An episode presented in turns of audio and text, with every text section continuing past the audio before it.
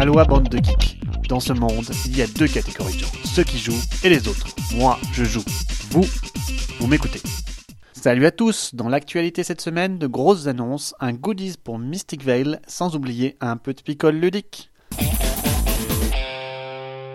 Le bon plan de la semaine, pour tous les heureux possesseurs de Mystic Veil, le deck building card crafting, c'est le goodies que l'éditeur va envoyer gratuitement à ses frais à tous les joueurs qui le désirent. Pour le récupérer, il vous suffit de vous rendre sur le lien plus bas et remplir le formulaire qui vous demande un peu vos habitudes de joueur et surtout de joueur de Mystic Veil bien évidemment. Vous recevrez trois cartes amélioration, Sunshard, Gleby, une pour chaque pile de cartes. Pourquoi se priver? Foncez Côté pro, la mode des abonnements émerge aussi dans le monde ludique, à l'instar d'Amazon qui vous livre vos couches bébés tous les mois. Hasbro vous enverra tous les trois mois, moyennant finance, un jeu de sa gamme. Plus sérieusement, ce principe a un peu l'air de transformer votre hobby en corvée, mais cela se destine plus précisément aux professionnels qui voudraient recevoir des jeux régulièrement pour des raisons de démo. Imaginons le niveau ultime, il accompagnera votre expérience de jeu en l'adaptant en fonction de votre âge et de vos parties déjà enregistrées Ça pourrait presque être intéressant pour les enfants, en l'état.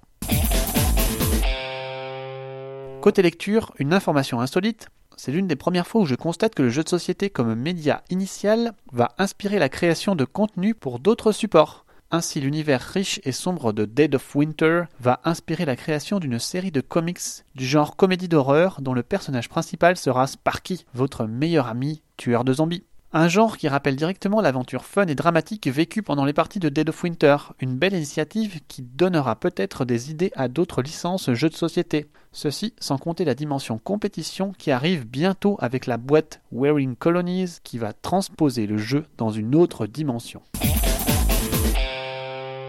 Côté prix ludique, le classement Mensa Select a été publié. Il récompense des jeux sortis dans les deux dernières années et est une valeur sûre et reconnue dans le milieu pour récompenser des jeux pour public averti. Et pour cause, il récompense 5 outsiders de grande qualité. D'abord du côté ambiance, l'excellent Imagine de chez Cocktail Games, ainsi que le Tour du monde en 80 jours, la réédition superbe du lièvre et de la tortue. Plus familiale, c'est la nouvelle version de Glastonbury nommée Amalgam qui se voit récompensée. Un vrai plus pour ce petit jeu initialement proposé par un tout petit éditeur allemand, Franjos. Pour un jeu beau et fourbe à souhait, je vous le garantis. Côté joueurs aguerris, ce sont Harry Potter Hogwarts Battle et Clank qui reçoivent la récompense. Deux jeux de cartes plébiscités par la communauté mais n'ayant pas glané de prix pour l'instant. En voilà une sélection qui sort des sentiers battus en proposant 5 excellents titres. Côté sortie, la news numéro 1 pour les amateurs de jeux à l'allemande, c'est la sortie de la version 2 joueurs de Caverna, Cave vs Cave. Avec un visuel magnifique, voyant s'affronter un fermier et une fermière. Quand on connaît les qualités et le succès d'Agricola Terre d'élevage, sa version 2 joueurs, Caverna, son fils spirituel, va, avec Cave vs Cave, sans nul doute faire un tabac. Retrouvera-t-on la veine de la version 2 joueurs d'Agricola ou des nouveautés? En tout cas, on pourra se faire une idée lors du prochain salon des scènes dont les tables ne devraient pas désemplir. De manière assez attendue, Queen's Game va proposer une big box pour ses deux succès, Escape et Escape from Zombie City. Dans de grosses boîtes blindées de carton seront disponibles le jeu et toutes ses extensions à un prix qui tournera autour de la petite centaine d'euros. Ils débarqueront fin juin. On peut espérer les voir à SN pour de bien meilleurs prix, autour de 60 euros métavis. Au rayon gros jeux de figurines sous licence de notre jeunesse, nous sommes servis cette semaine d'abord pour les fans du roi du post-apocalyptique, Fallout.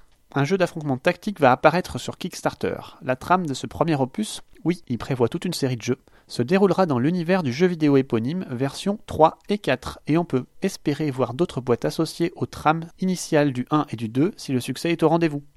En grand fan de l'univers, je reste mitigé sur l'aspect jeu de figurines sublime où la mécanique est au second plan. J'attends de voir.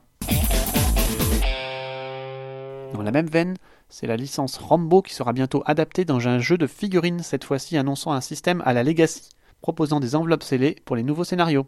Le jeu sera pour le coup coopératif et ne proposera pas de dés, mais un système de combat basé sur des cartes. À suivre.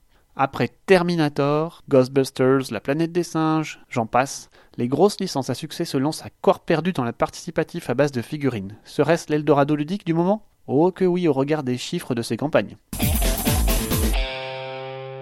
Passons maintenant pour terminer aux news insolites avec cette vidéo de nos amis québécois qui détournent 10 jeux pour enfants en jeux à boire. C'est bête et fun à souhait. Quand les enfants sont couchés, soirée picole avec leurs jeux.